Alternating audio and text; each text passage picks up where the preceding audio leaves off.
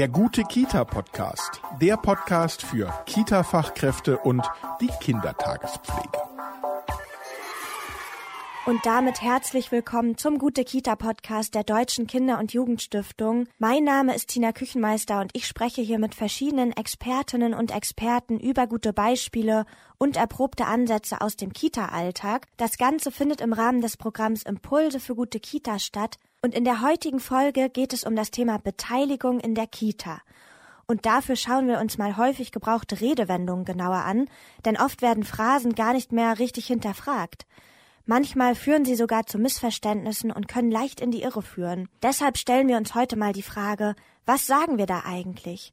Und um diese Frage zu beantworten, habe ich mir Hilfe von einer Expertin geholt.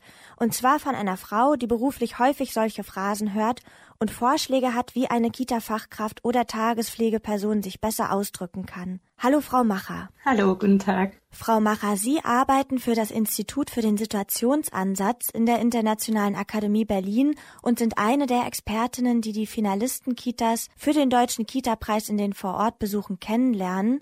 Und eine Phrase, die im Kita-Alltag häufig verwendet wird, ist folgende. Wir sind mit Kindern auf Augenhöhe. Was bedeutet das denn konkret? In der Regel bedeutet das, dass sich die Kitas ähm, darüber Gedanken gemacht haben, dass es so ein Machtgefälle zwischen Kindern und Erwachsenen gibt. Das ist nämlich so die ähm, Metapher von Augenhöhe.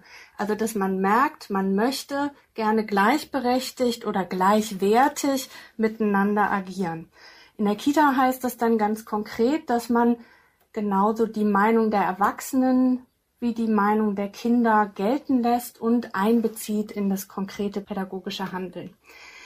Das ähm, ist so eine Phrase, ne, auf Augenhöhe. Aber eigentlich steckt da was ganz Tolles drin für die Kitas. Also, wenn sich nämlich die Erwachsenen ähm, klar machen, dass sie so viel Macht haben in diesem Raum und bereit sind, diese Macht abzugeben und Kinder darin einzubeziehen, dann ist ein ganz wichtiger Schritt gemacht, um Kinder zu beteiligen. Das hat viel mit dieser Dimension Partizipation im Deutschen Kita-Preis zu tun, wo es ja genau darum geht, also Kinder in der Kita an allen Alltagssituationen und allen Entscheidungen, die im Alltag der Kita laufen, zu beteiligen und sie gemeinsam mit den Kindern zu treffen. Und im Idealfall ist das dann so eine äh, Aushandlungssituation immer wieder. Ne? Also dass da Kinder sagen, was sie wollen und auch Erwachsene ernst nehmen, was die Kinder sagen, aber unter Umständen ihre Perspektive auch da einbringen. Und was bedeutet das dann für die verschiedenen Altersgruppen? Naja, genau, das ist eine, eine typische Frage oder eine typische Herausforderung. Bei älteren Kindern, also zum Beispiel Hortkindern, können wir uns das oft gut vorstellen, dass man mit denen überlegt, wie man zum Beispiel so eine Hausaufgabensituation oder eine Essenssituation gestalten kann. Viele Fachkräfte haben auch die Erfahrung, wie das ist mit Kindergartenkindern, also drei bis sechsjährigen Kindern, äh, die ernst zu nehmen und zuzuhören und gemeinsam zu entwickeln. Also zum Beispiel zu überlegen, was wollen wir machen, was ist wichtig äh, in der Arbeit an dem Projekt, wie können wir das machen. Und gerade bei den jüngeren Kindern, also Krippenkindern bis drei Jahren, da kommt es ähm, sehr darauf an, ähm, im ersten Schritt ernst zu nehmen und überhaupt wahrzunehmen, sich darauf einzulassen, was die Kinder äh, äußern. Können Sie da vielleicht mal ein Beispiel nennen? Also zum Beispiel, ähm, wenn Kinder, also ganz junge Kinder gefüttert werden, dann zu respektieren, wenn sie nicht mehr essen möchten. Ne? Damit beginnt das ähm, schon. Also sie ernst zu nehmen und auf Augenhöhe mit ihnen zu agieren ähm, typische Beispiele, wo das dann auch oft Knackpunkte sind für Erzieherinnen, sind eben genau diese, diese scheinbar kleinen Momente im Alltag. Ähm, zum Beispiel, wer entscheidet eigentlich, ob man bei ähm, einer kalten Temperatur eine Mütze anzieht oder nicht. Ne? Da ist es oft so, dass Erzieherinnen, die, frieren, ähm, den Kindern sagen, sie sollen eine Mütze anziehen. Und auf Augenhöhe wäre, dass man anerkennt, dass Kinder vielleicht ein anderes Temperaturempfinden haben und ihnen die Möglichkeit gibt, auch erstmal auszuprobieren, was haben sie eigentlich für ein Temperaturempfinden, was brauchen sie eigentlich an Kälteschutz. Und das ähm, kann ein Kind eben besser herausfinden und äh, selbst dann vertreten, wenn es den Raum von der Fachkraft kriegt, anstatt die Ansage, dass sie das oder dass das Kind das oder das zu tun hat. Jetzt haben wir einen ganz guten Einblick bekommen, was das Benutzen von Phrasen im Kita-Alltag eigentlich für Folgen haben kann. Und um das noch ein kleines bisschen besser zu verstehen, habe ich noch eine zweite Phrase rausgesucht und die lautet wie folgt. Wir arbeiten komplett partizipativ. Welche Methoden stecken denn dahinter? Ähm, ja, also da gibt's eine große Bandbreite, glaube ich, äh, von, von Kitas, wie die das auslegen, wenn die sowas schreiben. Einmal geht's da sicher um so Methoden von basisdemokratischer Einbeziehung, also ähm, Wahlen abzuhalten, Kindersprecherinnen und Sprecher zu wählen, die die Sicht der Kinder vertreten. Dann ähm, geht es aber natürlich auch darum, so richtig strukturell zu verankern, wo Kinder mitbestimmen können und sich daran zu halten. Da geht es dann auch ganz viel um eine Auseinandersetzung mit den Kinderrechten. Ähm, das äh, entscheiden die Teams, also die Erwachsenen in der Einrichtung geben die Beteiligungsspielräume vor, die die Kinder haben. Und ähm, ne, hier kommt wieder das Machtthema dabei. Also das ist die mächtigere Person in dem ähm, in dieser Beziehung, die ähm, kann den anderen eine Beteiligung ermöglichen.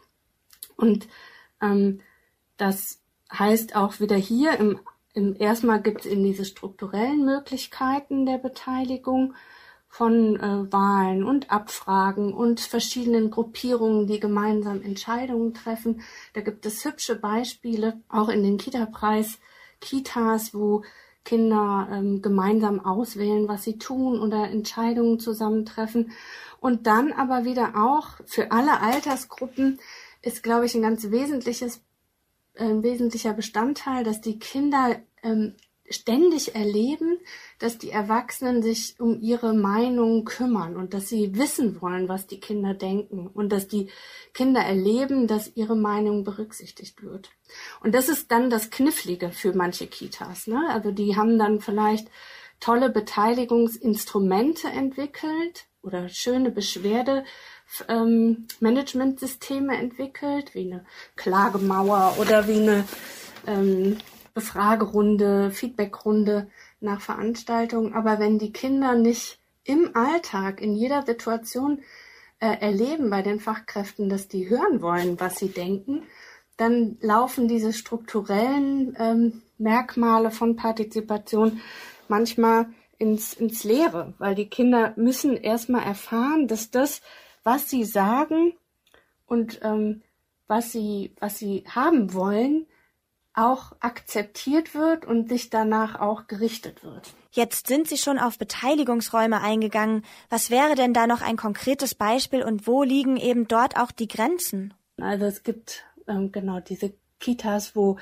Kinder zum Beispiel gemeinsam entscheiden, wie ein Projekt verläuft. Das heißt, immer wieder im Morgenkreis oder im Besprechungskreis äh, diskutieren Erzieherinnen und Kinder, was jetzt dran ist, was man noch herausfinden will, was sie noch vielleicht an tollen Ausflügen oder Fragen bearbeiten könnten.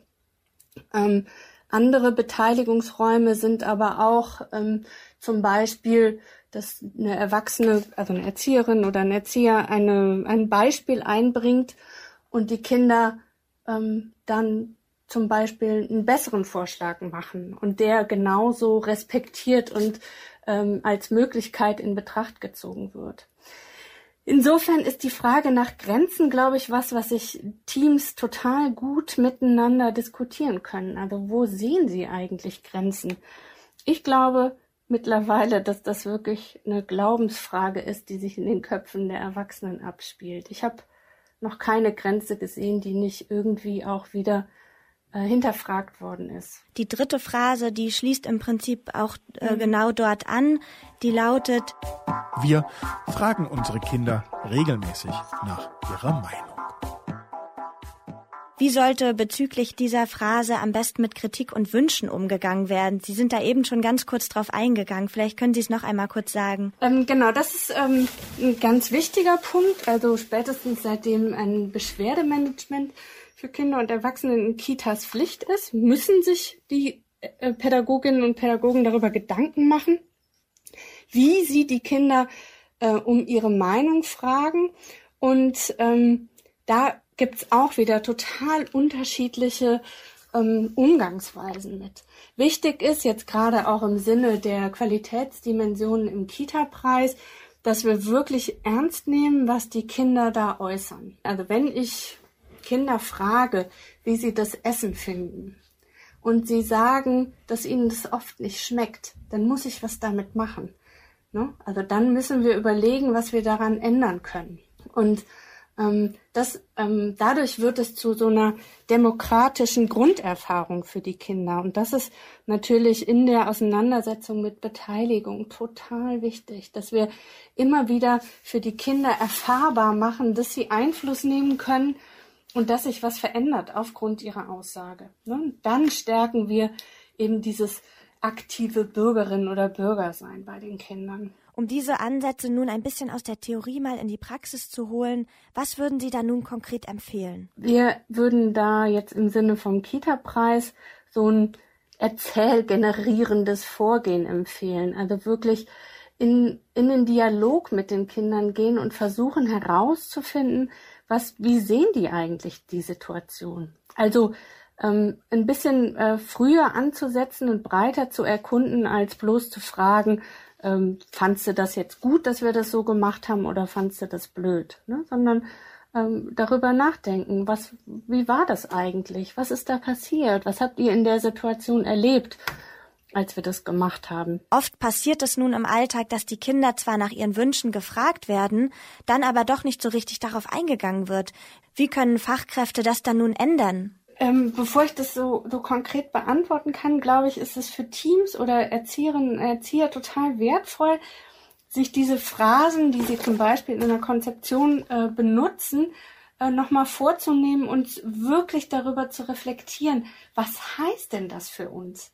Ne, weil dann wird dann ein pädagogischer Prozess raus. Also wenn eine, ein ganzes Team überlegt, was heißt denn eigentlich Augenhöhe für mich?